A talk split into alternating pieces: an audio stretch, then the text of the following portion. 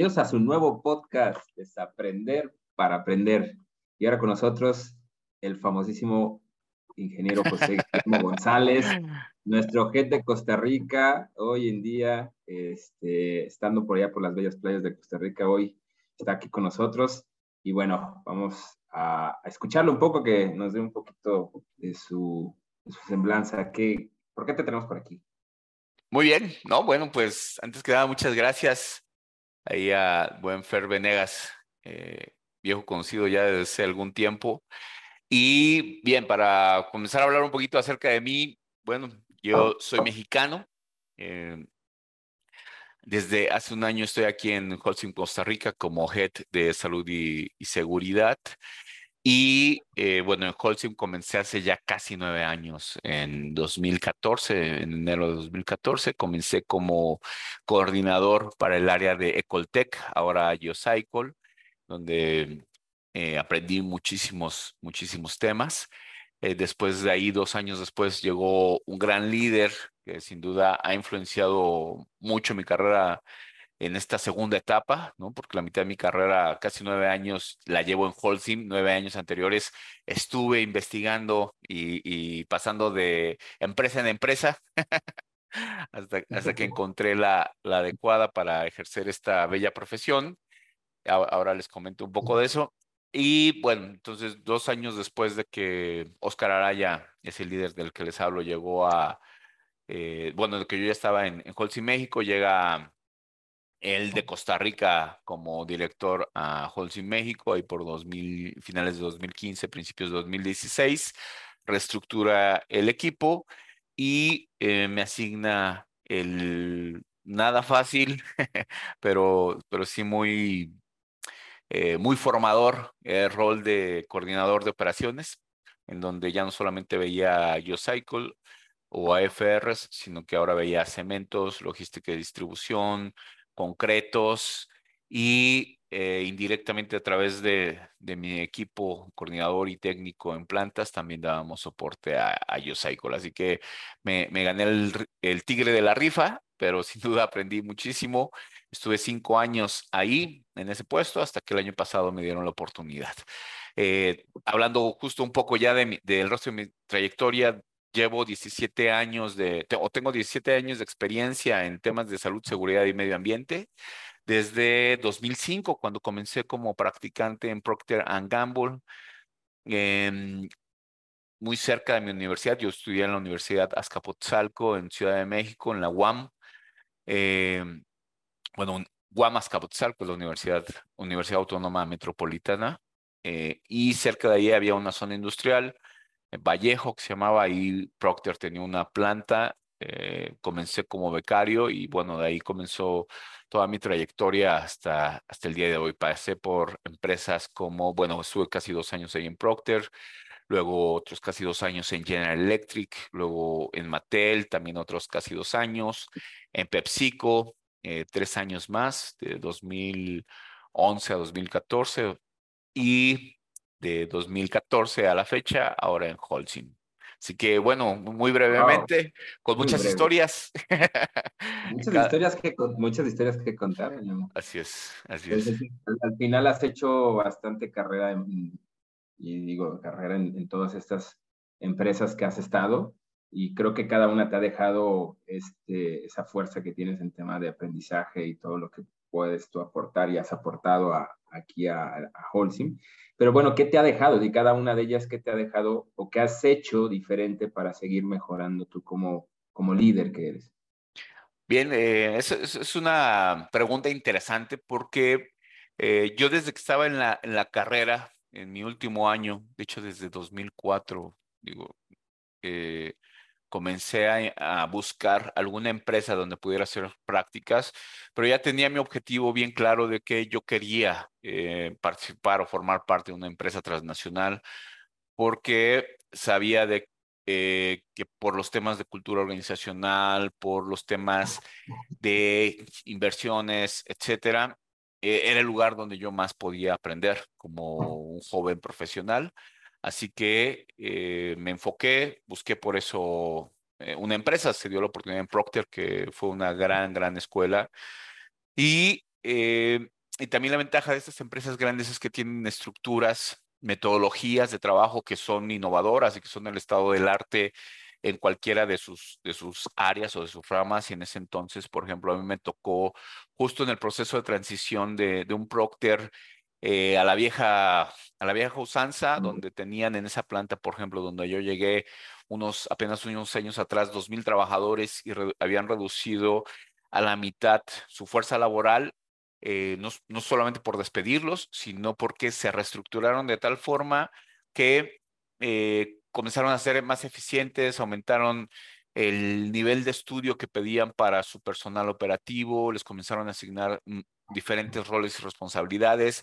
Ahí comencé a conocer algo llamado IWS, que es Integrated Workstations, que no es otra cosa que habilitar a la fuerza laboral, a la mano de obra operativa, para que haga funciones no por silos, sino sistémicas, es decir, que haga tanto temas de seguridad como de calidad, eh, de productividad, de mantenimientos preventivos, etcétera. Pero llegar a ese tipo de estructura requiere muchos cambios, metodologías y bueno, afortunadamente eh, llegué a conocerlo. Entonces, a lo que quiero, eh, a lo que voy con esto, ah, para responder a tu pregunta, es lo, primero que me trajo o, la filosofía que siempre ha movido mi, eh, o ha marcado el rumbo de, mi carrera es estar con las mejores empresas para aprender lo más que pueda, retarme, porque también eh, mientras más exitosas, más grandes son las empresas, más retos uno puede tener eh, o va a tener eh, en su desarrollo profesional dentro de ellas. Y, y, no me equivoqué, ¿no? Es decir, no, no tomé una decisión fácil de ir, ser un becario y después este, quedarme en algo, pues, o tomar puestos o roles relativamente sencillos, sino que siempre fue con la misión y la ambición de, de, seguir creciendo. Y bueno, así es como comienzo mi, mi carrera en todo esto. Y, comenzando por Procter, esa, esa fue la primera gran enseñanza. Y bueno, no te he platicado todo lo que hice ahí también, este, porque nos llevaríamos mucho más tiempo. Hay, hay mucho que, indagar, hay mucho que indagar ahí, pero al final creo que te ha tocado esa evolución de, del tema de seguridad. Me dices que fue en el 2000, que iniciaste en 2005. 2004, 2005. Dentro de ese proceso de 2005 hoy había que le llaman la, la old school de, en tema de, de, liderazgo, ¿no? Donde se marcaba mucho hacia la gente el tema eh, directivo negativo, hacia hacer las cosas eh, de manera en silo, o sí, de manera en silo, que no había una comunicación que fluía entre en el tema de operación, un empoderamiento que aún al final, ahora en, ahora en día, el liderazgo en seguridad se marca de esa, de esa línea cómo, tomar esas decisiones desde un inicio y este, empoderar, habilitar a nuestro cuerpo de trabajo, nuestro equipo de trabajo para formar y hacer las mejores decisiones. Creo que te ha tocado esa evolución y ha sido difícil, ¿no? Porque al final, ¿cómo rompes esa barrera de un, de un liderazgo viejo, hablando en, este, en, este, esta palabra viejo por, por ser eh, con un tema de si no hacemos las cosas bien, punitivo, si no hacemos las cosas bien, hay una, una Ese cambio mentalmente hacia un equipo de trabajo eh, no ayudaba. No ayudaba ¿por porque sí se corregía en el momento, pero no era algo que iba a ser constante. ¿Cómo, cómo tú viviste este, esa transición y ahora en día sabes que es la mejor manera? ¿Cómo, ¿Y cómo mantenerlo? ¿Cómo, cómo, harías, ¿Cómo lo hiciste ese cambio y cómo mantienes eso para que cuando empiecen cambios de trabajo acelerados tengamos esa misma visión de cómo planificar y que la gente tome las mejores decisiones con un empoderamiento de manera sencilla. Sí, sí muy buena pregunta. El tema fue que creo que a mí me tocó una transición generacional. Hace 17 años yo era muy joven, o ya casi 20 ah, años, recién egresado, con, con, mucha, con muchos ideales y con, sí, ya una visión diferente del mundo que los profesionales que ya estaban consolidados con 10, 15 o 20 años, que es con los que uno se encuentra que están liderando en ese momento esos o teniendo esos roles y que justamente tienen eh, esas viejas ideas. Entonces, a mí me tocaron como en, Procter dos fases, ¿no? Eh, también Procter es una empresa que se caracteriza porque le da mucho impulso desde entonces, o sea, ese es uno de sus grandes secretos, que le da mucho impulso a las nuevas generaciones. Había gerentes muy jóvenes, ¿no? Que apenas tenían algunos años más que yo de haber egresado y ya tenían cargos gerenciales, gente muy talentosa y muy brillante. Y por otro lado, también seguían manteniendo a personas en la parte operativa, gerentes, que ya llevaban muchos años en, en la industria y que eran los expertos en los procesos y eso no se logra de la noche a la mañana, por muy brillante que sean los, este, los jóvenes o uno como joven. Hay gente En, la, operación que son líderes, pero que definitivamente tenían una vieja escuela. Entonces, pero ahí, ajá.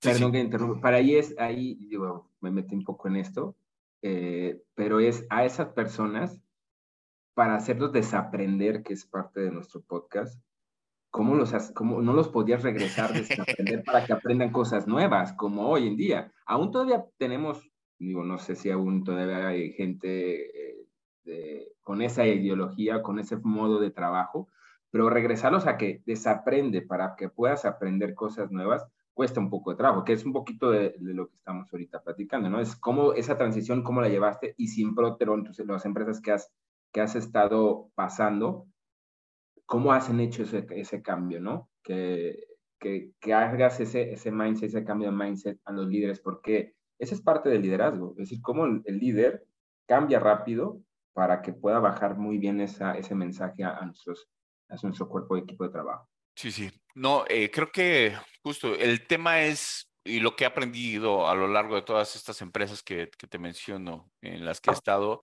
es que si no hay una clara visión desde el máximo líder, el CEO o el head global de la empresa relacionado con estos temas de salud y seguridad, por muy buenas intenciones que haya en los mandos medios o a niveles locales, eso no se va a transferir. Entonces, primero tiene que haber un cambio cultural justamente desde los líderes core de todas estas empresas y que bueno, y, y, que justamente te puedo comentar que eso es lo que marca la diferencia entre estas empresas globales que son grandes, que tienen mucha participación en diferentes partes del mundo, y las empresas familiares o locales que, o, de, otros, de otras ramas, ¿no? que no necesariamente este, tienen o fundamentan todo su hacer en, en ideales o, o, en temas que son relevantes para estas empresas que son transnacionales. Entonces, creo que desde ahí, desde ahí comienza, pero aún así, por mucho, eh, por la visión muy clara que se pudiera llegar a tener por parte de estos líderes, eh, si hay gente, mandos medios, gerentes, coordinadores que no creen en la visión, eh, eso se va a seguir manteniendo ahí en las empresas. Entonces, por eso te digo, me tocaba es lidiar con, con dos tipos de, culturas. Primero, Los, los líderes jóvenes que sí rápidamente adoptaban estas ideologías o, estas visiones y misiones de, las empresas y otros que, eh, bueno, eso es lo que está en el papel, pero yo voy a seguir actuando como yo creo que es lo más conveniente porque al final tengo que entregar un resultado y no importa a costa de qué, yo lo voy a seguir entregando. ¿Y cómo creías que era lo más conveniente? ah, no, definitivamente. ¿cómo, tú aceptas, cómo dices que si la, vuelvo a decirle, la vieja, la old school del liderazgo no era lo correcto? Porque al final, pues había corrección y se hacía. Pero como dijiste, no, la mejor manera es esta. ¿Por qué dijiste? Porque cuando es como cuando llegas a la escuela este, y están los chicos malos y los chicos buenos. ¿Con quién me voy? ¿Con el malo? Pero bueno, si las ideas que tiene cada uno tienen su validez, ¿no? Claro. Pero al final de cuentas dices, ¿cómo, partimos, cómo, cómo hacemos ese, ese mezcla entre esos dos liderazgos? Porque puede generar uno. Porque al final de cuentas la operación continúa, este, pero cómo mezclar, es como la productividad y seguridad al mismo tiempo, ¿no? Es, vamos, vámonos llevando en una línea, pero cómo tú haces ese, ese cambio entre las, las unidades donde has estado y que te has enfrentado a este tipo de liderazgo, a llevar a poder poner al barco ese gente y decirle, desaprende un poco para que aprendas que la línea es esta. No es que estés incorrectamente, es decir, no, no, no, no es que estés mal en, lo que estás llevando a cabo o tienes una oportunidad, sino que tenemos, tenemos que alinearnos a esta línea. ¿Cómo, cómo los llevaste? ¿Cómo, ¿Cómo los fuiste llevando?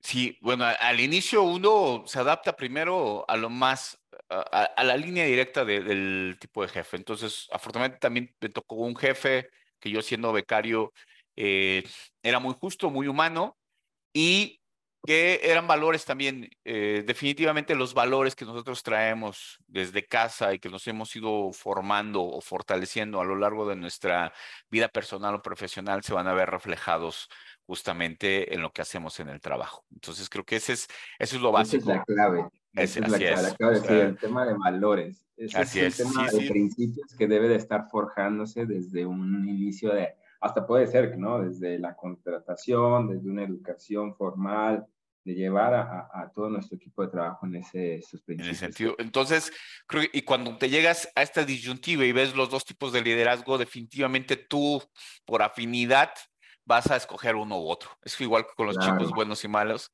Eh, vas a escoger uno, bueno, te vas a juntar con unos o con otros, ¿no?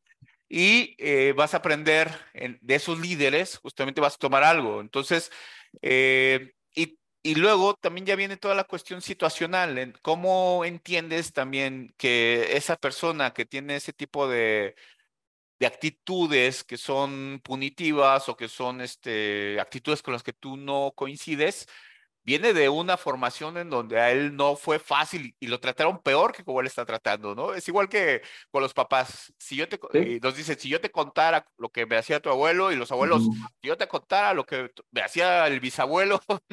Pero va cambiando. Va cambiando. Una generación va cambiando. ¿Y por qué va cambiando? Porque la, las mismas generaciones tienen otra, otra mentalidad de, de, decir, no es, no es la forma correcta, no es, hay, hay varias formas de llevarlo a cabo, pero pero te van cuestionando. Es el final de cuentas la generación te cuestiona. Entonces cuando dices, es verdad, esta no es la forma correcta. Simplemente cuando vas a campo, vas en una interacción con una, con una persona de una edad o de una, este, podemos decir, una edad, eh, de otra generación, de una generación, las, cuando empiezas a preguntar, se siente como cohibido. Claro. Se siente como, ay, cabrón, me, me vienes de hacer algo. Este, o, me, o, no pregunto, o me siento como atacado y contesto, que, contesto hasta muy ácido y que hace el DHS, también se pone en un plan de, ah, pero estoy, perdón, estoy llegando, este, una, una parte romper barreras, conocerte, pero ellos se sienten así. A que llegues con otra generación a hoy, hoy en día es muy abierto. Ah, ¿Qué necesitas? ¿En qué te apoyo? Bueno, claro. hay, hay, hay, hay de variantes, dependiendo también en qué, cómo está la persona en hoy en día. Sí, la personalidad y todo. Y, también qué trae, ¿no? Si trae algún tema eh, fuera de que también pueda reaccionar. Pero bueno, eso, eso sería en otro podcast, platicar un poquito de, de las mentalidades, ¿no? Pero, sí, sí. Pero eh, regresando justamente a este tema, entonces creo que esa es la elección y para mí eh, seguridad desde el inicio y lo que fui aprendiendo a través del tiempo fue era está relacionado completamente con una preocupación genuina por la integridad de alguien más que no conoces, que forma parte de, que hace alguna actividad eh, productiva o hace un trabajo X y que tú realmente como persona sientas una preocupación por esa otra persona. Entonces creo que también por eso eh, para mí salud y seguridad fue algo en donde caí perfectamente. Yo estudié ingeniería ambiental en la UAM.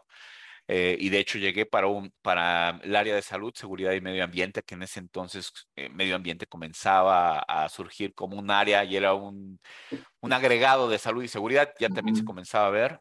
Este, también lo cierto es que no había, eh, al menos en México, no había mucha cultura de, de, salud y seguridad, este, como lo hay actualmente, ¿no? Ahora ya hay muchísimos, o habíamos muchísimos profesionales, en ese entonces no había tanta especialización, ya comenzaba a, a, a ver eh, escuelas, este, eh, metodologías, etcétera, que yo afortunadamente, justo por estar en estas empresas, las fui aprendiendo desde sus inicios, o al menos desde sus inicios de llegada a México.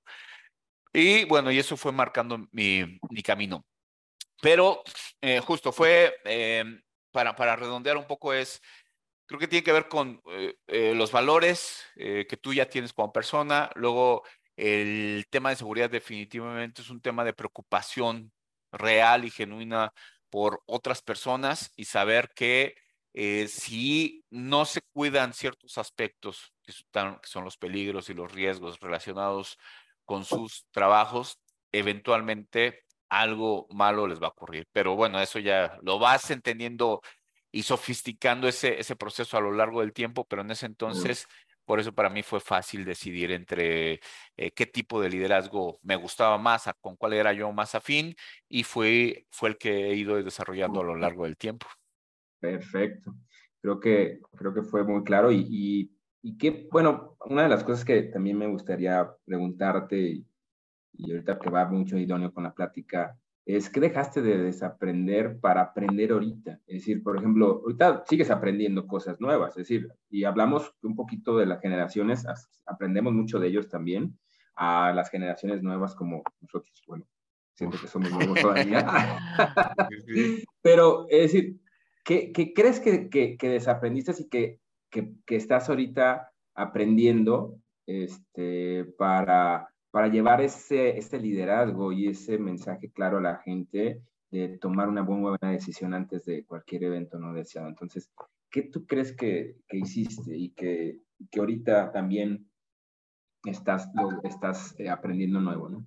Claro, eh, bueno, yo creo que un, un punto clave fue, eh, bueno, yo pasé todo y desde el inicio pasé todo, toda mi carrera en, tratar de aprender lo más que podía todas las situaciones complejas, todas las normas, todos los requisitos, este, buscar eh, herramientas que me ayudaran a la gestión de, salud y seguridad. Fui aprendiendo muchos temas, certificarme en gestiones ISO, eh, etcétera.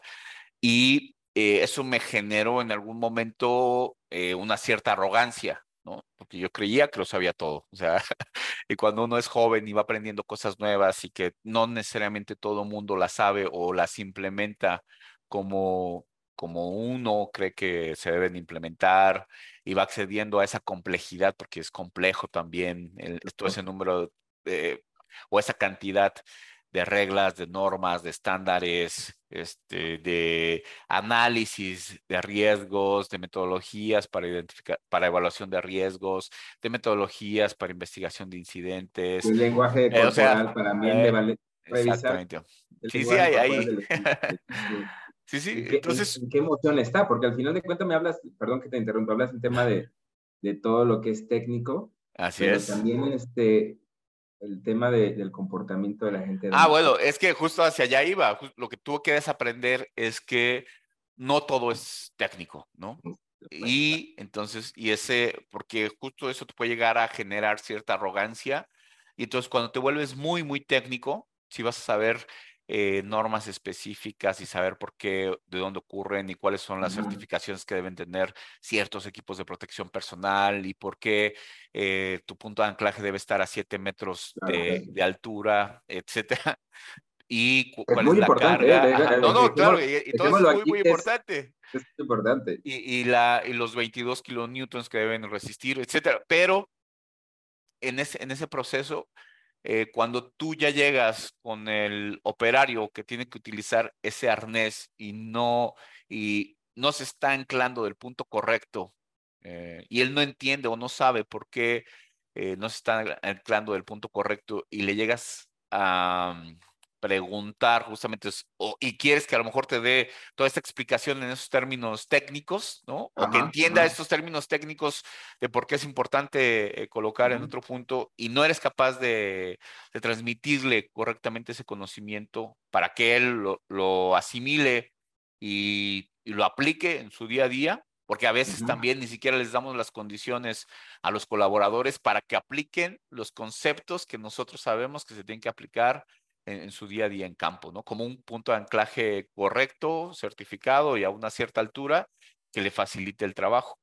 Entonces, eh, justo, entonces, lo que he desaprendido, lo que desaprendí en, en algún momento dado de hace algunos años para acá, fue el dejar de vanagloriarme de todo lo que sabía y tratar de transmitirlo y demostrar que yo era muy bueno técnicamente para pasar a un proceso en el que eh, me he venido preocupando más por el tema de los comportamientos, de cómo toda esta complejidad, hacerla sencilla eh, y transmitirla de una forma sencilla a la gente y eh, en condiciones básicas, en la medida de mis posibilidades y de y, también de los recursos que tienen las empresas, mejorar las condiciones de trabajo de, de, la persona. Sí, obviamente cumpliendo con todo esto que sabemos que debemos cumplir técnicamente, pero más por una genuina preocupación de, de la gente. Entonces creo que, claro.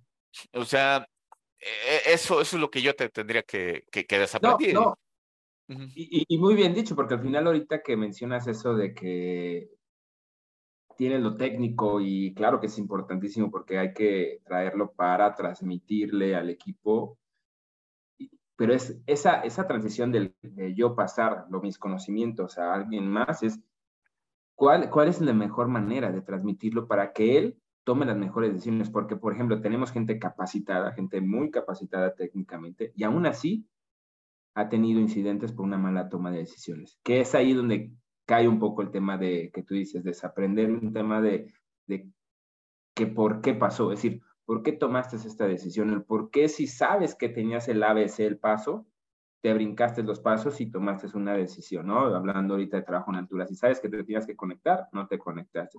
Y aún así tienes mucha experiencia.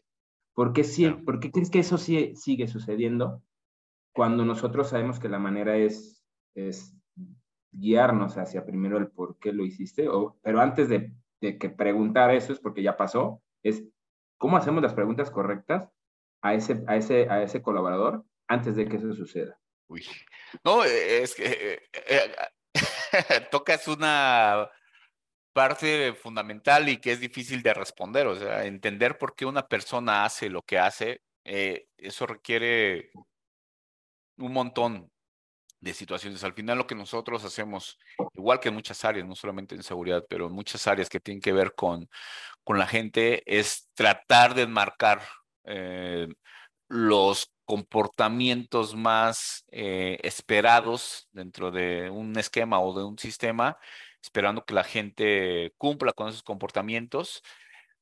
Pero hay un montón de factores que influyen, desde cómo llegó ese día al, al, trabajo, si descansó bien, si no descansó bien, cómo está su vida personal, por ejemplo, cómo está su propia salud, no solamente relacionado con el trabajo, sino ya su salud eh, física, por su estilo de vida. Un 80% ganado de su decisión desde un inicio.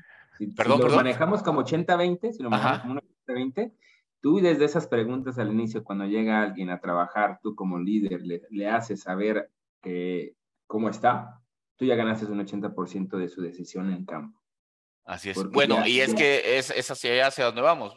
Entonces, los únicos momentos en los que nosotros podemos eh, sacar de, esa escala de pensamientos que a lo mejor lleva a tomar, o de esa secuencia de pensamientos que lleva a tomar malas decisiones a alguien, eh, viene desde la intervención oportuna y temprana de los líderes directos de esas personas en su día a día. Y esto no puede ocurrir si no hay una preocupación directa, genuina y, y real de, de, los supervisores por sus propios equipos de trabajo. Entonces, nosotros podemos, desde el punto de vista de salud y seguridad, darles de la forma más sencilla conocer cuáles son los eh, requerimientos, cuáles son las reglas que tienen que seguir, cómo identificar peligros, evaluar riesgos, tener los controles adecuados para llevar a cabo su tarea y reducir al mínimo posible el riesgo, al as, as low as reasonable possible, ¿no? Eh, reducir los riesgos a un nivel tan bajo como sea razonablemente posible.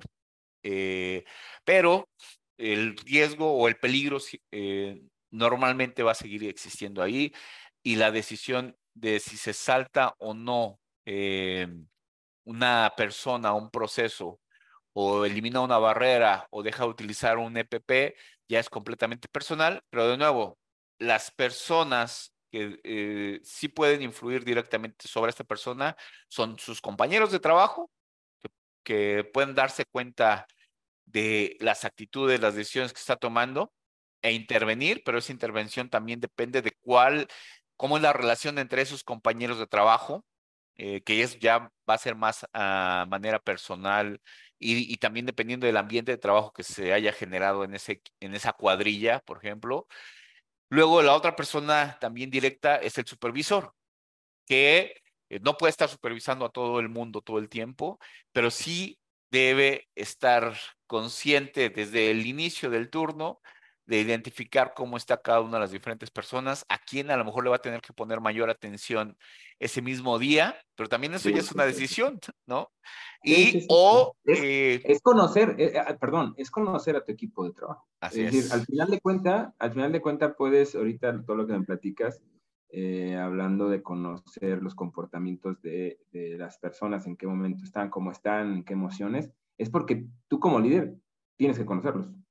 Es decir, Y no te puedes, preocupan no ellos, eso, no puedes prevenir algo si no los conoces, realmente de, como persona, no como un, colaborador de trabajo, sino como persona, realmente. Eh, así es, entonces, bueno, y luego ahí va también con el pobre supervisor, ¿no? Donde si tiene un jefe que no se preocupa tampoco por él, entonces difícilmente él se va a preocupar por, por, su equipo de trabajo. Y luego, si además de no preocuparse por él, eh, manda señales o sea, esos mandos medios que pueden ser coordinadores, gerentes o los jefes de los supervisores directos, que mande señales encontradas en donde sobre, anteponga el tema de la producción a realmente una preocupación por la seguridad y la integridad de la gente. Entonces, el supervisor lo ponemos en una posición sumamente complicada y eh, por un lado está así la preocupación por la gente que la puede, la puede, tener, pero por otro lado la continuidad su continuidad laboral o eh, la percepción que su jefe va a tener de él si hace o no hace eh, las cosas como se le están pidiendo. Entonces, es, una cadena donde va, por supuesto, yo como trabajador, cómo tomo las decisiones que tomo en, en el momento clave o en el momento de la, de la verdad, pero también si entendemos que muchos de estos trabajadores tienen eh, escolaridad primaria, secundaria, o sea, escolaridad, básica, y no necesariamente eh, llegan a un punto de eh, poder lidiar con su supervisor, con las condiciones de trabajo, con sus propias situaciones personales, eh, físicas, etcétera. Y entonces es ahí donde se, eh se genera esta, esta bola de nieve que deriva. ese lazo, ese lazo, pues también, perdón, ese lazo también que dices es un tema de comunicación del equipo de operación al líder. Porque aún seguimos siendo en silos, porque no hay una línea que diga tan sencillo es de cómo, líder, cómo me siento, ¿no? Puede ser que también lo que le acabas de platicar, el líder eh, tiene que tener esa, esa habilidad, podemos decirlo, porque al final es una habilidad. El tema de, de, interacción positiva, eh, cómo llegar a un equipo de trabajo, cómo colaborar, cómo trabajar en equipo, es una habilidad que, que el líder a veces, no es que todos nacemos sabiendo eso, hay que, hay que educar hay que capacitar para que ellos también formen una buena sinergia y comunicación con su equipo de trabajo. Entonces, creo que es un trabajo, es un trabajo sí, sí. de tiempo. Y, que al final, como digo, hablamos, hablamos un poquito de las generaciones, esto ya va jalando más, ya viene gente con esa mentalidad, con otra, con otra eh, este, fuerza. Que con más empatía. Con más empatía, exacto, porque antes la seguridad era... era te, pues, te, te accidentas y te vas, y ya. Ajá, y era, era un indicador. Es decir, un indicador que tenías que llevar y todo. Al final ahorita es, no es que es un indicador, es una forma de estilo de trabajo, es una forma, es una forma de vida que, que debemos tener como ya como nuestro mindset, nuestro rol, que tenemos que hacer las cosas productivas, pero seguras, eficientes. Es decir, hacerla, la, hacerla, la primera es como la calidad, ¿no? Este, hacerlo una vez, pero bien, ¿no? A la primera y bien. A la primera y bien. Entonces, creo que eso debe ser también seguridad, ¿no? Sí, eh, pero justamente entonces, eh, de nuevo, ¿qué lleva a tomar esta última decisión? Son múltiples los factores y lo único que nosotros tenemos justamente como profesionales de salud y seguridad, eh, y ya partiendo de nuestro propio liderazgo, es con todos los elementos que existen, y te puedo enumerar todos los elementos de un sistema de gestión, liderazgo, compromiso, roles y responsabilidades, identificación de peligros, evaluación de riesgos, implementación de controles, eh, monitoreo y medición. Vamos a tener que hacer más cosas de, cada, tema enfocado, a un tema específico que nos platiques cómo lo llevarías a ah, cabo. No, no, claro. Eh, eso, eh, eso va a estar. Eso lleva mucho. Podremos hacer un diplomado y hay carreras ya de, esto, ¿no? Pero bueno, resumiendo, justo los elementos. Después, eh, preparación de respuesta a emergencias, luego objetivos, planes y programas, eh, investigación de incidentes o identificación de mejoras del sistema, capacitación, comunicación, eh, control documental, etcétera. Entonces, dentro de todo ese mundo, así es, hay temas que son base que tú debes ya eh, tener implementados para que la seguridad funcione, pero después vienen todos los elementos de capacitación, de comunicación, eh, de, identificar los, los temas críticos, etcétera, que debes extraer, o sea, los indicadores leading o de liderazgo o, las actividades de liderazgo o, preventivas que te van a ayudar a reducir al mínimo que esa persona, justamente con todo este mundo completamente individual y personal en, en, su cabeza, le, le, facilites el que tome la decisión correcta. ¿no? Entonces, y bueno, entonces ya esto reduce a un número manejable de acciones que nosotros podemos ir implementando eh, una de ellas también es el involucramiento del propio trabajador en la gestión de sus propios peligros y riesgos, se ir sofisticando y, aunque haya tenido una eh, educación básica, hacer algo que se llama el on-job training, que es eh, educación en el trabajo, para que los elementos, al menos desde el punto de vista de salud y seguridad, él los aprenda directamente en las actividades que realiza aprende a identificar peligros, aprenda a evaluar riesgos, aprende a implementar controles y haga los procesos eh, básicos de salud y seguridad que le van a permitir el volverse más experto en la seguridad eh, o, en el, o en la implementación de la salud y seguridad para sus propias actividades, que eso ya estamos hablando de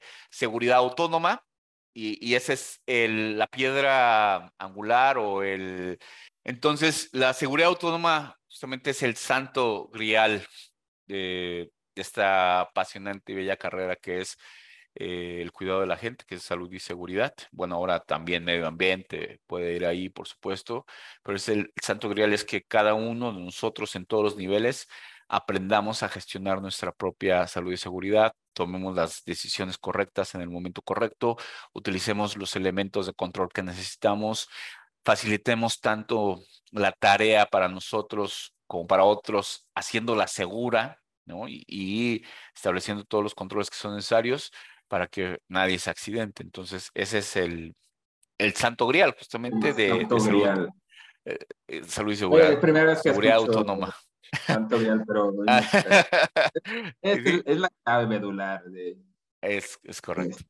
oye, oye, pero ya digo, al final ya tenemos ahí el, el tiempo muy corto. Encima. Pero, pero también me gustaría eh, saber un poco, digo, ya me comentaste de qué tuviste que desaprender para poder aprender todo lo que tienes y poder transmitir a, a todo equipo todos tus conocimientos y habilidades.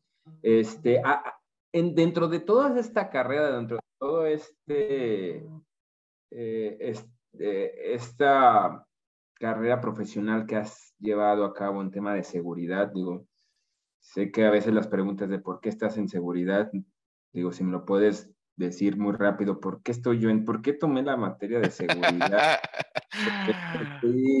a, no sé, digo, todas las profesiones mi respeto, pero ¿por qué no me fui a, al tema de, no sé, administrativo, contaduría, porque todo, todo al final lleva un, un tema de, este, relevante, pero ¿por qué seguridad?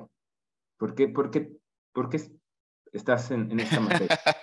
ah, bueno, mira, soy, yo soy ingeniero ambiental. Eh, yo desde la vocacional, estoy en, la Boca 6, ¿no? Ahí estudié una carrera eh, que, como técnico ambiental y desde ahí me comenzó a gustar todo el tema del medio ambiente.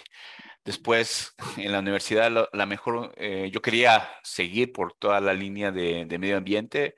Eso fue allá por los noventas, cuando también todo este tema comenzaba a, a ponerse sobre la mesa. De hecho, la UAM era la universidad que tenía la carrera con mayor antigüedad en ingeniería ambiental, porque es una carrera relativamente eh, nueva ya como especialización. Tiene digamos que de más de 100 años en Inglaterra, pero antes la ingeniería ambiental la hacían ingenieros civiles, por ejemplo, y veo, se tuvieron que pasar eso fue a principios de 1900. Luego tuvieron que pasar unos muchos años.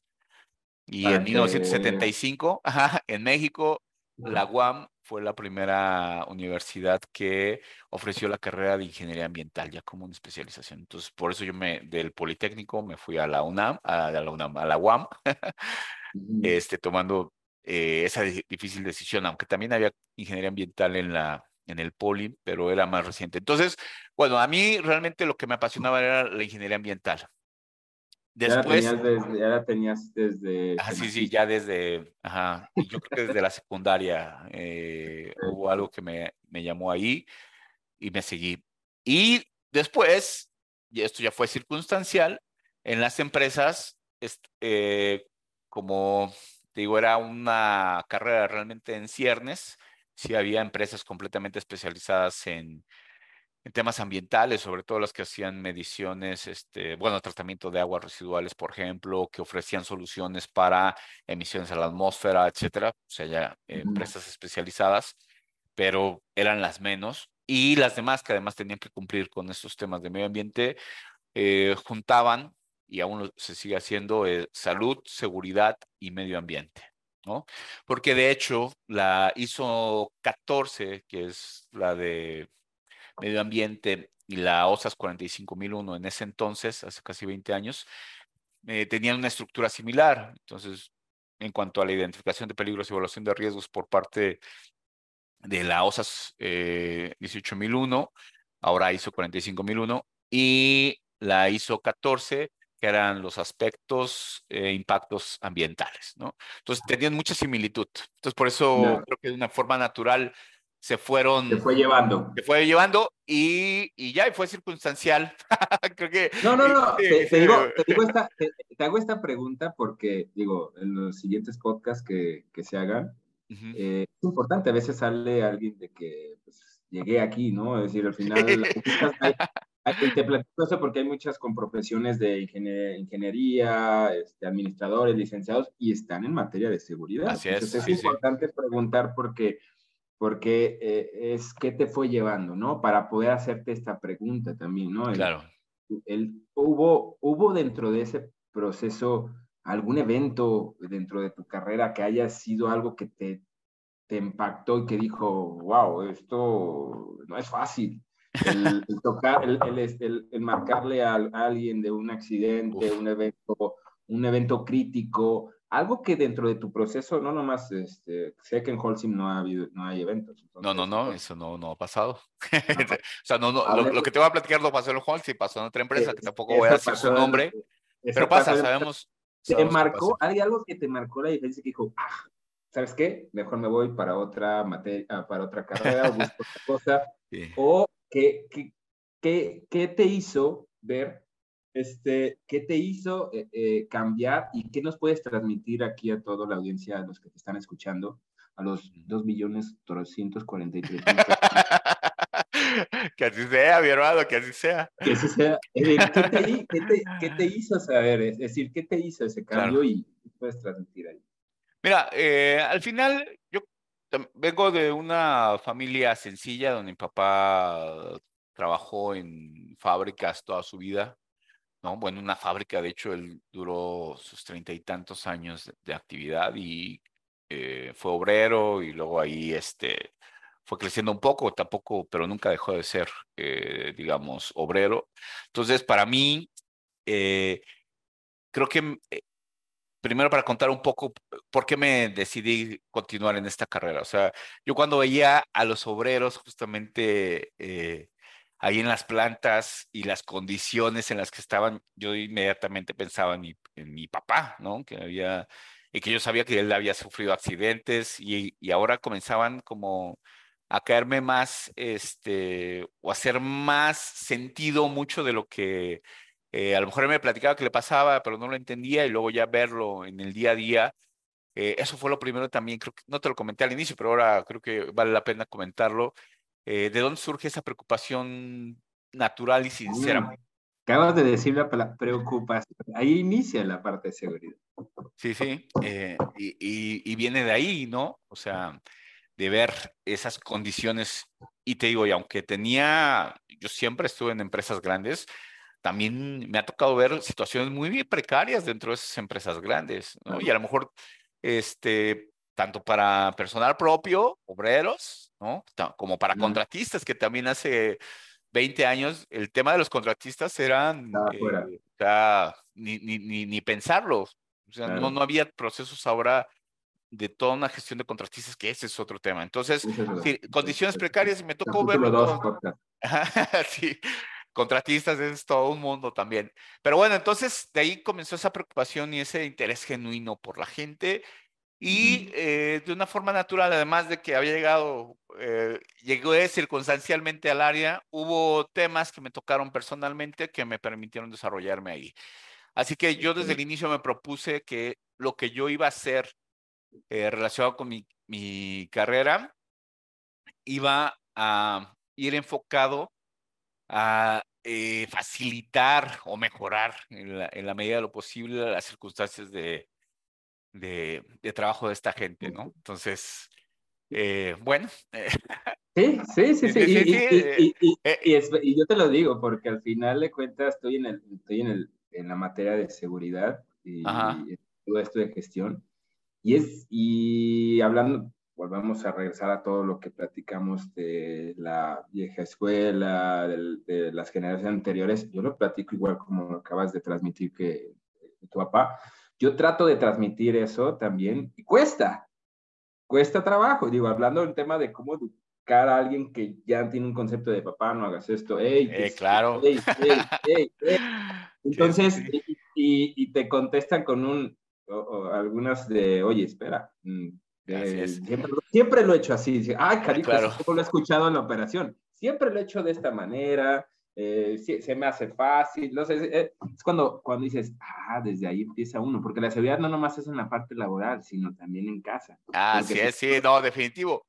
Pero yo creo que también, o sea, es, ese tema no se me complicó tanto, o sea, para mí nunca me causó conflicto el de el yo siempre lo he hecho así, o sea, que es todos los que hemos estado en esta área de seguridad y, seguramente en muchas otras áreas hay gente que siempre sale con esto. Y justo ahí, para mí no era un retarme, sino más bien, o sea, que esa gente fuera grosera o, retadora conmigo, entendía que esa era su circunstancia y más bien a mí me tocaba, aparte la a partir del acompañamiento, de hacerle entender justamente por qué la importancia de utilizar un arnés para el trabajo de altura o cambiar la forma de hacer ciertas cosas, era porque yo trataba de mostrarles sí un interés genuino en, en, en, su, una preocupación genuina por él, porque también me tocó tener muchos compañeros que iban, molestaban a la gente, lo reportaban, eh, hacían lo posible para que despidieran. O sea, y era bien fácil ¿eh? antes pedir desde seguridad, te lo juro. A mí me tocó ver un. Sí, se pasaba, alguien, alguien se quería y fuera. Fuera o dejaba de hacer algo, cero tolerancia. O sea, que, tampoco. Y, y, a mí me parecía un acto profundamente injusto, ¿no? Y por eso siempre que ocurre un evento, eh, para mí también fue fácil no solamente voltear a ver a ese, al trabajador, eh, que antes era muy común que se le asignara toda la responsabilidad, sino a todos los que estábamos alrededor, incluyéndome a mí. Me surge. Ajá. Sí. perdón, perdón, me surgió una pregunta más. sí, sí. Ahorita que platicas mucho de eso de, de, de que seguimos, seguimos aprendiendo de errores, ¿no? Es decir, al final de cuentas seguimos aprendiendo de errores, de incidentes. ¿Por qué seguimos aprendiendo de errores de incidentes si, si como, como, como tú lo marcas, traemos ya una historia, una historia de capacitación? Creo que lo platicamos un poquito, hace un momento en tema de los comportamientos, pero ¿por qué aún así este, la gente sigue eh, teniendo lesiones cuando tenemos errores muy similares? Hablo, eh, es decir, no hablo de un incidente que dices, ah, se, se pasó un evento porque no lo analizamos o no sé, no. Pero hablo de eventos que ya están, fueron hechos y que han, que han sido eh, muy similares. ¿Por, ¿Por qué crees que pasa eso? Bueno, creo que, creo que ahí hay un tema fundamental que es eh, la memoria, ¿no? Y este saber eh, social que debemos ser capaces de mantener, o sea, ¿para qué? Para transmitirlo a las nuevas generaciones. Y nuevas generaciones no me refiero de décadas o años, sino a, las nuevas, a los nuevos trabajadores que se van incorporando, eh, ser capaces de transmitirles y, y sensibilizar sobre las condiciones que generaron a lo mejor, o las malas decisiones que generaron que alguien tuviera un evento. Y después de también ser capaces de realmente aprender e implementar controles que sean sostenibles en el tiempo y no que sean para solucionar alguna situación, un evento crítico que tuvimos y luego olvidarlos, porque eso es lo que pasa. Entonces, creo que un tema es la memoria, o sea, ser capaces de retener esa memoria cultural, social que se den definitivamente en una empresa. Y luego, segundo, ser capaces de generar procesos, de nuevo, que sean eh, sostenibles en el tiempo, pero esa sostenibilidad y no debe depender de una persona, ¿no? De que si estaba el de seguridad y ya no está y entonces pierde un proceso, o estaba un líder que impulsaba mucho eso y entonces la cultura se va con él y el, porque el que llega no tiene esas habilidades o esa preocupación genuina por la gente, entonces son varios factores. y, pero creo que son esos dos básicos, que seamos capaces de conservar esta memoria social, transmitirla a los demás, justamente eso es el aprendizaje, eh, y luego, segundo, que generemos procesos que realmente sean sostenibles y que se autorregeneren y se vayan, eh, o sea, que sistemas vivos, ¿no? Que vayan creciendo y aprendiendo, eh, como este machine learning que ahora está tan de moda, pero para estos procesos de gestión de, de, seguridad. Entonces, creo que, Entonces, creo que va por ahí. Es, el tema es el, el, el, volver a recordar, ¿no? Es tema de memoria, ¿no? Así es. Segundo es el el reconocer, me habías dicho el reconocer el que, hay, el que hubo un evento como tal y el transmitir, pero constantemente, ¿estás de acuerdo? Porque al final de cuentas entra gente nueva todos los días. Así es. ¿Y qué pasa con los eventos? A veces esa persona no se dio cuenta de lo que ahí pasó en ese momento. Así es. Entonces, creo que es un ciclo que tenemos que estar trabajando y que es parte de la, del día a día, ¿no? Junto a uno. Bueno, yo creo que ya vamos a hacer dos podcasts aquí en esto. claro, por el tiempo, Oye, pero, ya, ya, te platiqué eh, el evento, porque te platiqué justo de ah. cómo me comencé a interesar, pero uno de los eventos más críticos que, que tuve eh, me tocó en una empresa antes de... Eh, no marcas, no marcas. No. no, no, marcas, no marcas. Pero antes, fue antes de, ingresar a Holcim fue una fatalidad que ocurrió en una de nuestras instalaciones con un contratista precisamente y que eh, ahí lo que pasó fue, em, estaba prohibido dar mantenimientos dentro de nuestras instalaciones y, eh, pero justo como había varios temas de, eso fue uno de los factores también, sí, sí, de, de de sanciones, ¿no? Que ocurrió para la gente. Ah, ahí nos dimos cuenta, ¿no? De que había temas que no se reportaban. Resultó que un, un, montacargas de, de mástil y, esos montacargas de mástil de hombre parado son justamente para utilizarlos en lugares donde se tienen racks muy altos, cuatro o cinco niveles. Los mástiles miden cuatro o cinco metros o más. No, no sé si te recuerdas cuánto mide un... Más, son de 12, 12 metros. De 12 metros ya con todo el... Este, todo el el mástil. Sí, para los, para los rack dinámicos, ¿no? Que Así es, es correcto. Entonces, eh, uno de esos se había volteado porque se había hecho una mala operación por productividad. O sea, todo esto ya te lo estoy contando después de la investigación. Entonces, se había volteado y eh, afortunado, desafortunadamente, cayó sobre una estructura, este, bueno, sobre una viga de, de un almacén y como pudieron lo regresaron a su posición normal, pero el mástil se dobló, entonces ya no podía subir y bajar la, la carga, las uñas. Lo, lo que hicieron ahí. Y, y, perdón, y, falta que nomás sea pocos montacargas que urgía sacarlo. Exactamente, pocos montacargas, este, y mucha productividad, un centro ahí donde nadie, que nadie visitaba, ¿no? Que, que de nuevo ahí, ahora las lecciones aprendidas de, de eso yo tenía acaso tres, eh, o iba para, no, ya había pasado mis tres primeros meses porque a los tres meses me habían reasignado de una coordinación en un centro de distribución grande a nivel nacional, ¿no? Entonces ya me eh, llevaba como otros tres meses en la, la, nueva posición y este, llevaba relativamente poco, poco tiempo. y bueno, me tocó eh, investigar ese, ese, evento. Pero bueno, entonces, eh, lo, ese montacargas, tenían que cambiar el mástil, resultó que tenían por ahí otro, otro montacargas viejo que tenía el mástil bien, decidieron hacer el cambio de un mástil, eh, del mástil de un montacargas a otro. tenían tanto trabajo con los montacargas que para como estaba prohibido hacer mantenimientos dentro de las instalaciones. ¿Eso era un, mantenimiento mayor? Ese era un mantenimiento mayor que le tenían que hacer a no estaba, y no se lo... No estaba, no estaba autorizado. No estaba autorizado y no tenían las condiciones para hacerlo ahí, porque los mástiles pesan 4 o 5 toneladas, no más. Sí, eh, sí, sí, no, requieres un equipo. Ah, especial. Requieres un equipo especial, un izaje, a puente, etcétera. Claro. Ellos, como pudieron, quitaron los mástiles. Mexicanada, la, Exacto, la mexicanada eh, de hecho, como le surgía el trabajo, hicieron dos turnos, ¿no? De, de, trabajo. Entonces, el primer turno había quitado el mástil este, y salió.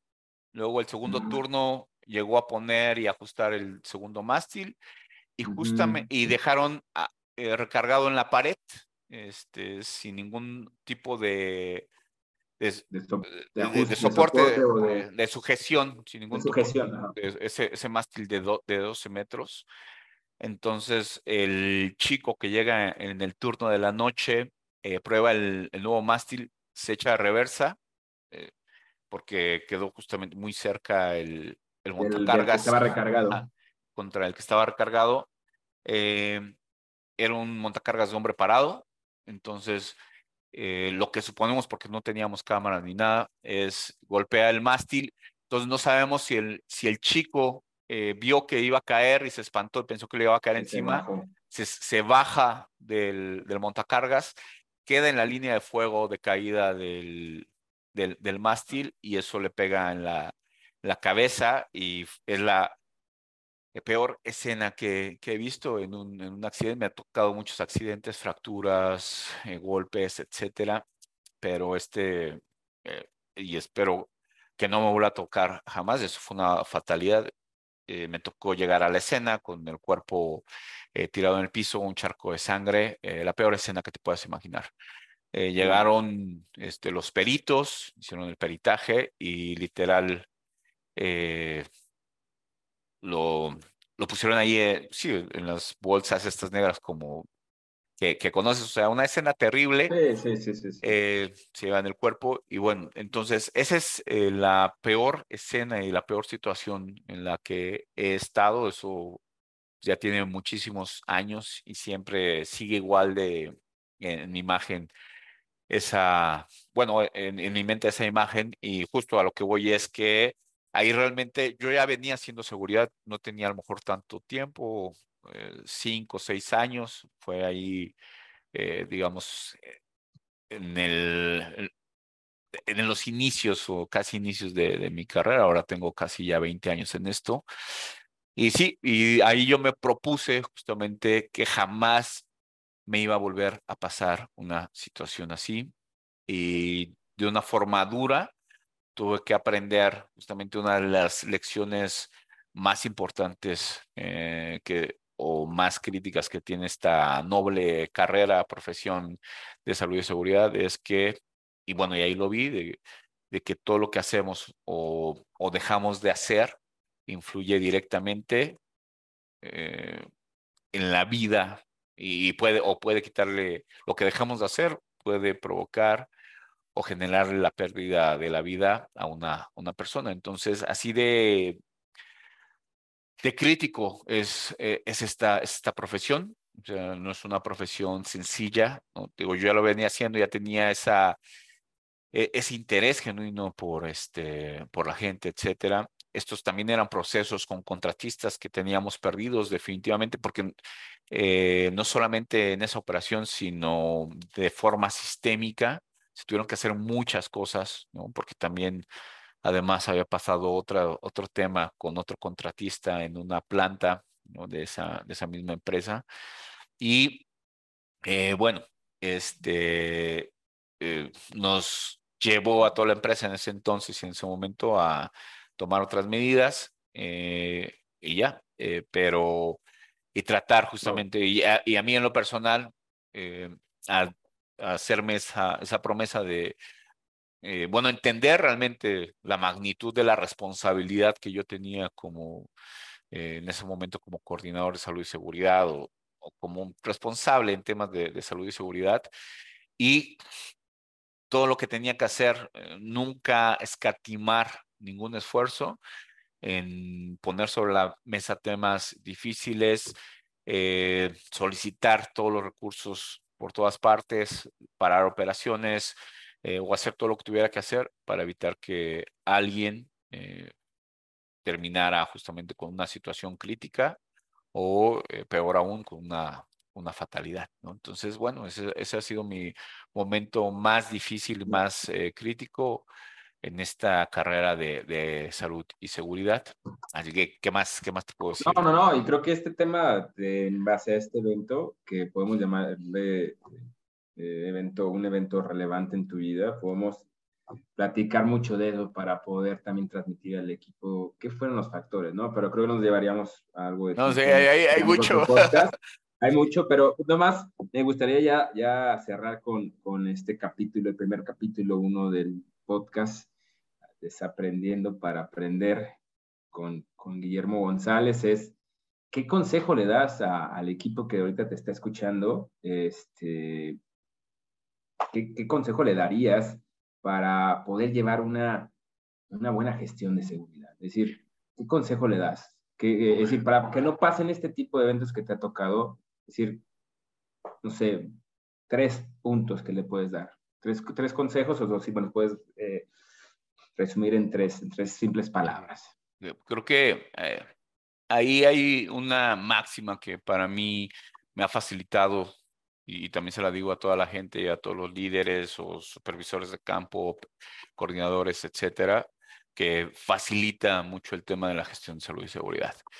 Y es cuando dudes o cuando hay un conflicto entre temas de, seguridad y productividad, porque ese va a ser un conflicto eterno, eh, tú tienes que anteponer siempre eh, para que no se genere, para que no te genere a ti un conflicto de decisión, que, que paro la producción eh, o, o, sigo la regla de seguridad. Es muy sencillo. O sea, la regla de seguridad siempre debe estar por encima de, el, de la necesidad o, operativa que pueda existir en ese momento. ¿ya? Entonces, cuando tengas que decidir entre más producción, no parar el proceso, no parar una máquina, eh, hacer el viaje en la noche de madrugada sin que haya descansado el operador porque lo tienes que entregar al cliente. Eh, y hay temas de seguridad en todos estos aspectos y en todos estos procesos hay temas de seguridad.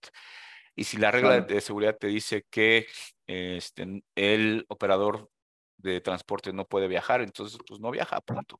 Aunque no le entregues al cliente, ¿no? Pero ahí no sabes si estás salvando o no la vida de esa persona.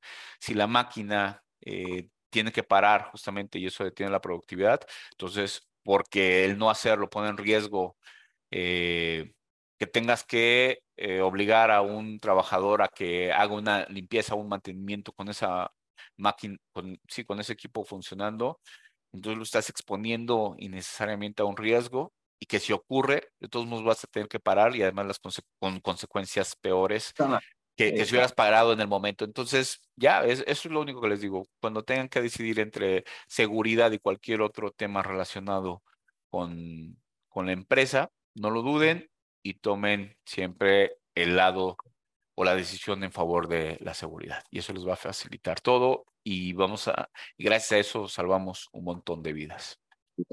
Sí, sí, sí. Es, es, son decisiones eh, que se tienen que poner de manera rápida, pero que ya vienen dentro de aquí, ¿no? Claro. sí, sí. Es un modo de vida, seguridad, es un modo de. Ya, exacto. Y entonces, se puede, trabajar al par.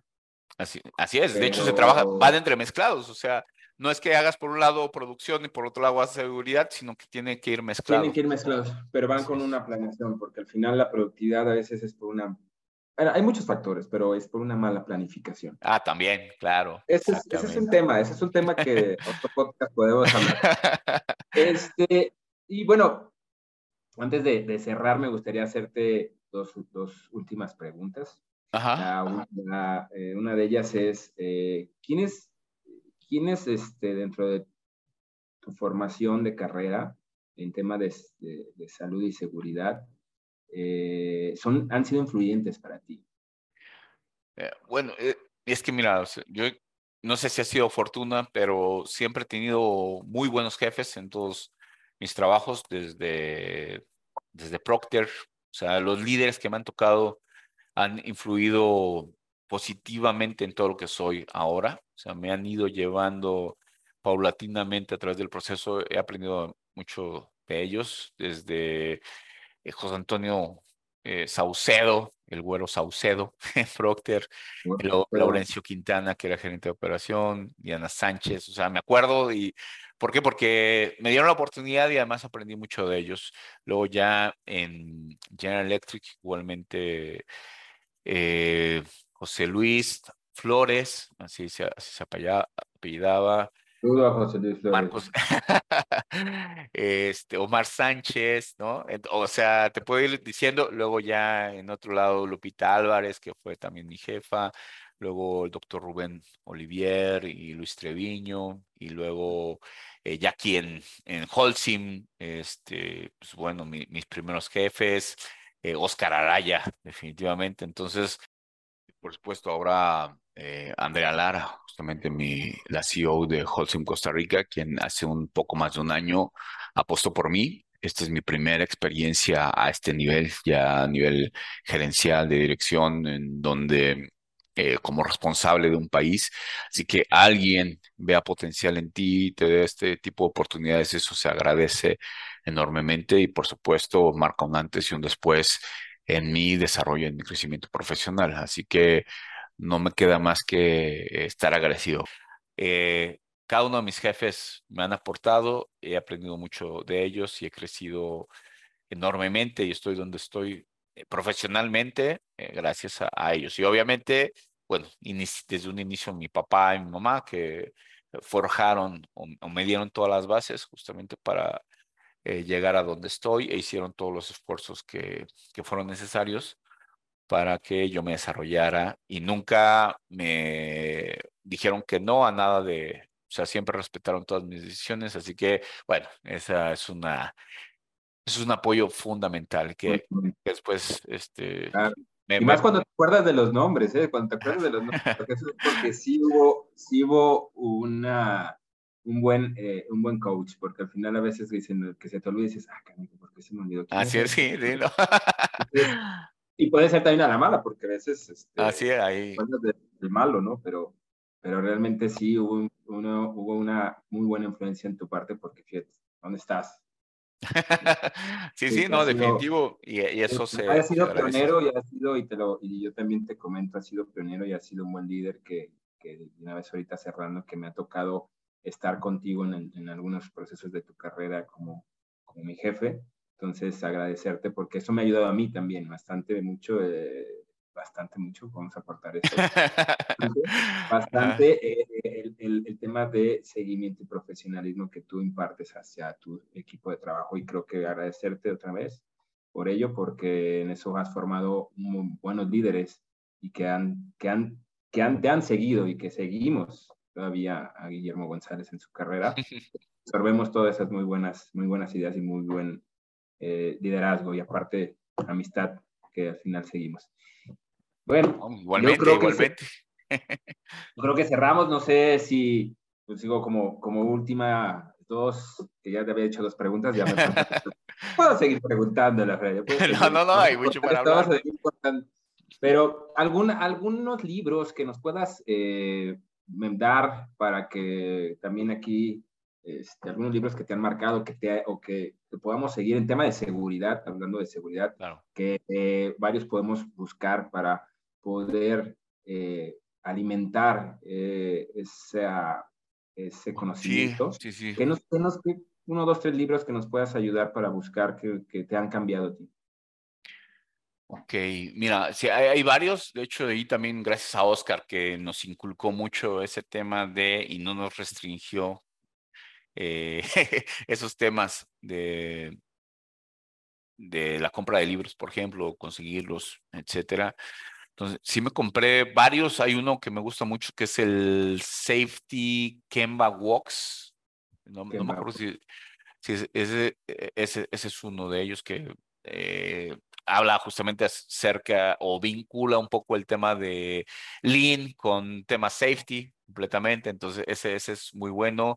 El de supervisors, supervisors Health and Safety Leadership, que son, es un libro que tiene 10 eh, capítulos en donde te va diciendo justamente, te va dando herramientas y ese de hecho lo promovimos mucho ahí en Holcim México durante varios tiempos, pero creo que se tiene que volver a, eh, a, a, rescatar ¿no? y a tomar justamente de, esos temas para comenzar a trabajar directamente con nuestros supervisores. Es decir, creo que sí necesitamos un, que es algo que quiero hacer acá, eh, trabajar directamente con nuestros supervisores, ir haciendo eh, obviamente involucrar en este tema de autonomía y seguridad a los operarios, pero el tema del trabajo con el supervisor es fundamental.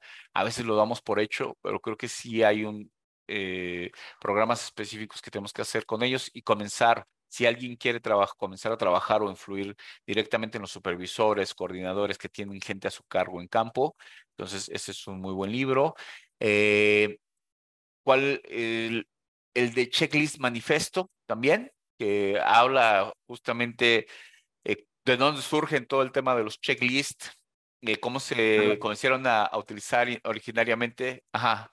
Al rato te voy a buscar para, para ah, yo creo que vamos a hacer una autolectura o un resumen de uno de esos libros. Ah, ok, sí, sí. Un, un, capítulo más del podcast. Con y comenzar a hablar de libros.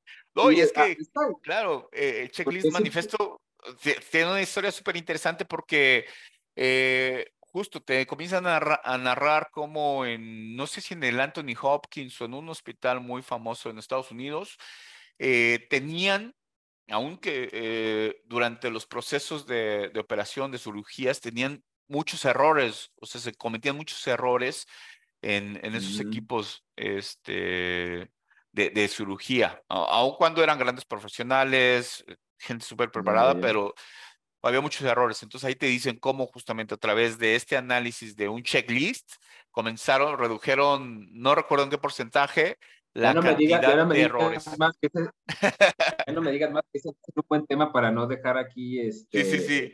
Todo abierto. Porque ese, ese, es el tema que ahorita tenemos, desaprender para aprender. Si no nos platicas que hubo de errores, es porque hubo un aprendizaje de esos errores. Es, Entonces, es correcto. tomar eso pero hay que llegar a, que el desaprender no sea de incidentes, que sea un tema de, conocer, de, desconocer algo para poder, ah, canijo, esto no lo tengo, no lo sé, deja, busco, de me tengo ese ego que desde un inicio platicas, ese ego de yo sé todo, yo sé todo, ¿no? Claro, no, no, no. hay un montón de cosas que todavía uno puede seguir aprendiendo.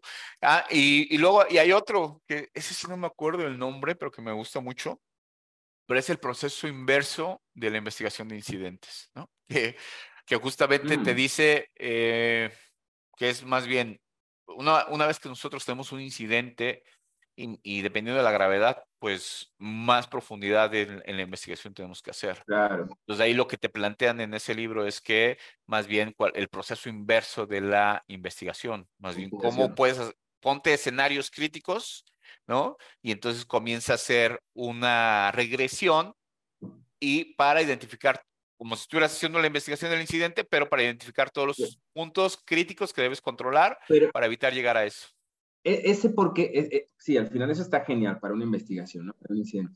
¿Por qué no hacer esa logística para un casi incidente? ¿no? Ah, no, no, claro. O para, o, para un, este, eh, pues sí, yo creo que para un casi incidente o para un evento que, que pudo haber sus, y, es que, te ah, digas el por qué toma, o un mal comportamiento, por, ah, bueno, sí. una logística inversa del por qué tomas ese, ese, esa decisión, que no pasó nada, que es, vamos a decir, es un casi incidente, un enorme pero bueno, ese es otro tema que nos va, puede ayudar a poder eh, prevenir, ¿no? Prevenir o predecir que un evento puede ser. Claro. No, y es que, o sea, eso a qué nos lleva? Al análisis de datos. Análisis de datos también es otro gran tema. ¿no? Ah, no, no, llevamos tres horas aquí platicando y, claro. puede llevarse más tiempo. Entonces... No, porque este, este tema de análisis de datos está relacionado con la memoria. Entonces, nosotros o sea, en esta herramienta de iCare fabulosa que tenemos, en donde tenemos no sé cuántos miles solamente en México, y ahora si lo vemos a nivel global, miles de comportamientos identificados, eh, y que si tomamos cualquiera de ellos o los que sean más críticos, nada más para México, por ejemplo, o para Latinoamérica, entonces vamos a, tenemos material suficiente justo para comenzar a hacer estos procesos deconstructivos, ¿no? Sin haber llegado a la situación crítica. Claro. Este, y sin tener que imaginarnos situaciones eh, de qué podría pasar si, si no, no haya con casos reales que ya están ahí registrados y hacer este, esta logística inversa, ¿no? Entonces, por, eso ese, libro me, me gustó. Por eso Uno de las, y por eso una de las cosas que, que, platicamos hace rato fue el por qué siguen sucediendo cosas, ¿no? Cuando ya eh, y que son muy parecidas o iguales que siguen pasando, es por lo que acabas de mencionar, ¿no? Hacemos una buena regresión de lo sucedido y no nos preguntamos y no somos, también puedo decir la palabra humilde, aceptar que pasó. Claro. En donde pasó y con qué pasó para poder hacer una ola de comunicación. Pero bueno. Es correcto. Bueno. Otro podcast más para nuestro capítulo eh, que tengamos después de. Oye, y bueno, nada más ya para cerrar, Memo, este, si tú te pudieras en mi lugar, ¿qué, qué, ¿Qué, qué pregunta me harías? Porque ahora sí que te pregunté. Los dos, o sea, creo que me, preguntaste de todo, hay muchos temas muy todo, interesantes. íbamos, íbamos, solamente por dos, tres preguntas. Ajá, sí, sí. capítulo de una hora de podcast. de hecho, llevamos como hora y media, no sé cuánto. Pero, no, no, al contrario, más bien este, agradecerte eh, el espacio, esta iniciativa y este, eh, que, tienes y, este proyecto que estás desarrollando creo que me parece fundamental, eh, más natural el proceso. Eh, uno puede ir contando justamente todas estas experiencias que no necesariamente cuentan en todos los foros ni, ni que todo el mundo sabe y que eh, le pueden ayudar a alguien más, ¿no? En, en este proceso, uh, jóvenes profesionales que están iniciando en esta carrera, a la gente de la operación que no tiene por qué saber todos los temas relacionados con salud y seguridad, sin embargo, puede encontrar información relevante y comenzarse a interesar más en estos temas eh, etcétera, porque por lo que sé vas a comenzar a entrevistar a mucha más gente, entonces cada uno vamos a tener miles de historias que contar y, y, que, y que, queremos transmitir a, a, los demás, ¿no?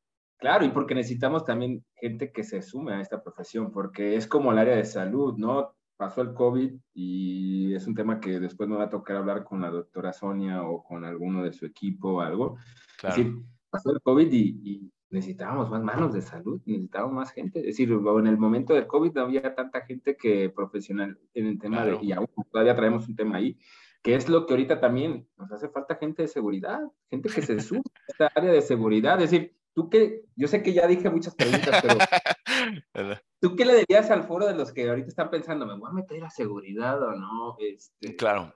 Mira, ¿Qué les dirías? Es decir, ¿qué les dirías a ellos de que están ahorita en esa carrera y que o están ya dentro y que al final no se bajen del barco. y de nuevo, creo que yo parto de mi propia experiencia y, que eso facilita, digamos, realmente todo lo que hacemos en esta carrera, que no es tan sencilla, ¿no? O sea, no, que no es sencilla, ¿no? Tiene, o sea, yo ahorita platiqué muchos temas, pero también hay muchos eh, turnos de noche que tuve que cubrir, eh, situaciones difíciles que me ocurrieron durante mi carrera, etcétera. Pero aún pese a todo eso, es es, eh, creo que uno de los principales, y esto también es para que la gente lo, lo, sepa, ¿no? Porque puede ser a lo mejor al inicio relativamente sencillo seguir hacia el área de seguridad y les guste eh, y, y, no pasen por toda la, etapa difícil que a algunos nos ha tocado vivir o situaciones complicadas como la que te platiqué.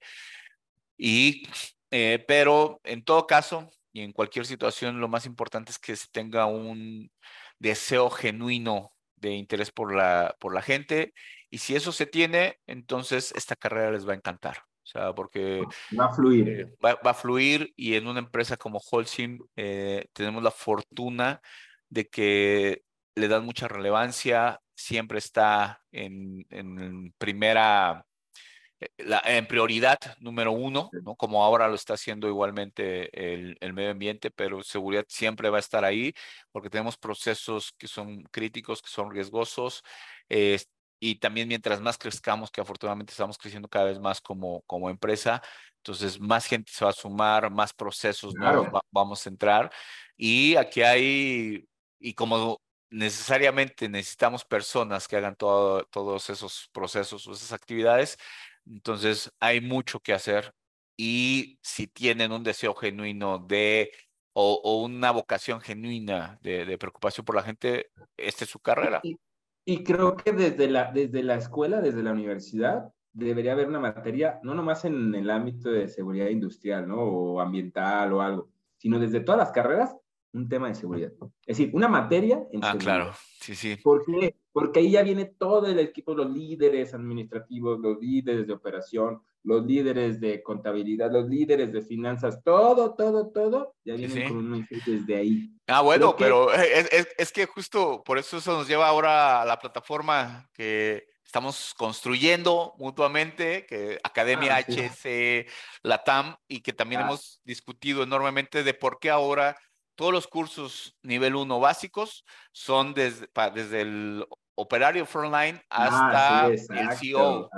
E ¿Por qué? Porque justo todos necesitamos saber de estos temas de salud y seguridad desde un punto de vista técnico para comenzarnos a involucrar y a conocer un poquito de todo lo que, todas las reglas y controles que le exigimos a nuestra gente que haga en el día a día en la operación y que ellos al estar en una empresa como esta, no son ajenos a todo este proceso. Y somos una, una cadena de valor. Así es. una cadena de valor que desde un inicio, desde la entrada, proceso, salida, alguien deja de hacer algo, ya sea en su zona de trabajo, va a contribuir a alguien, va, va, a afectar a algo. Claro, o sea, que genere una mala planificación y que llegue a la operación y que alguien tome una mala decisión. digo, Así es.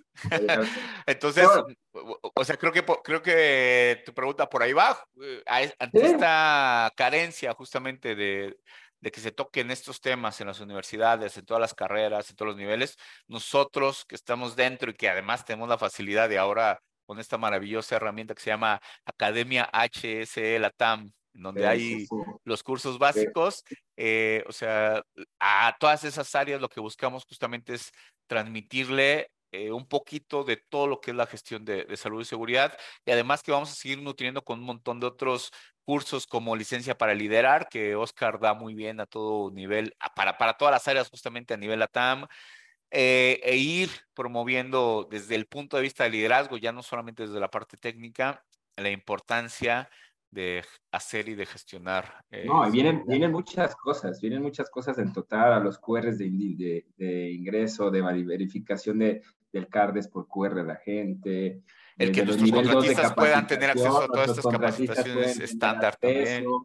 Y después, después más adelante vamos a tener algo virtual, algo, de gamificación y de ejercicio. Ya, ya, ya teniendo el comercial ahorita. Sí, sí, de, de, de, capacitación más interactivas, claro, o sea, nos habíamos tardado en, algún momento Holz tuvo su plataforma ahí de virtual, luego se perdió y ahora la estamos retomando con nuevas herramientas, eh, también en una época donde lo digital ya es nuestra moneda de cambio de todos los días, así que no nos podíamos quedar atrás. Y bueno, reconocerte ahí también ese, ese esfuerzo y ese trabajo que has hecho para que esta Academia Latam o HSE Latam eh, virtual sea, sea posible, así que no, muchas gracias y estamos un trabajo en, equipo y también ahí a Martínez que está dentro del, del tridente de, de, este gran, gran plataforma y de gran proyecto que se está llevando a cabo, que es un, que es un, aquí en México es un, así que es un reforzamiento o digamos un reload. Ajá, un reload, un relanzamiento de, relanzamiento, de, lo que era la, la, la, plataforma anteriormente. Pero ya va para todo la entonces ahí también el impulso y de Memo todo ese gran liderazgo que llevas en esta plataforma. Y bueno, este, ¿alguna pregunta? Ya hice muchas preguntas para mí, no hay nada. cerramos, Después, después me hacemos una, me hago una auto, autoentrevista Sí, no, si quieres, yo, yo, yo, puedo participar contigo y hacerte ahora ya de entrevistador y todas estas preguntas difíciles que me hiciste, te las regreso. Sí, pero pues, claro. ah, claro. Vamos a llevarlas. Ya, ya, ya está no sé, por, por, último, por, último, no sé, para que la gente que te esté aquí escuchando, eh, este, ¿cuántos dije? Dos millones doscientos. Que me sigan mis redes. ¿Dónde te pueden encontrar, mi ¿Dónde te pueden encontrar? Pues en Costa Rica, planta de cemento Cartago. Nada más, sí, sí. No, eh, no vaya, este, sí, estoy tan lejos como un email o quien tiene ahí mi, mi WhatsApp por un WhatsApp y yo siempre, eh, bueno, mi email josé.gonzálezl arroba holding.com eh, y ya, y de verdad, yo siempre eh, dispuesto y, y, deseoso de ayudar a quien, a quien quiera, y porque también, gracias, o sea, estoy donde estoy porque he recibido el apoyo y la ayuda desinteresada de mucha gente, en muchos ámbitos personales y profesionales. Así que creo que lo mejor que podemos hacer como profesionales es irnos ayudando unos a otros. Siempre va a haber algo que necesitemos de los demás y tú lo mencionaste, la plataforma eh, Academia HC Latam fue el, esfuerzo de México, Costa Rica, más eh, después todos los países de Latam que se sumaron. Así que la colaboración creo que esa es la clave ahora para que todo esto funcione. Y, no, nada, ah, de verdad ahí eh, atento de cualquier apoyo que, que se requiera de mi parte. ¿no?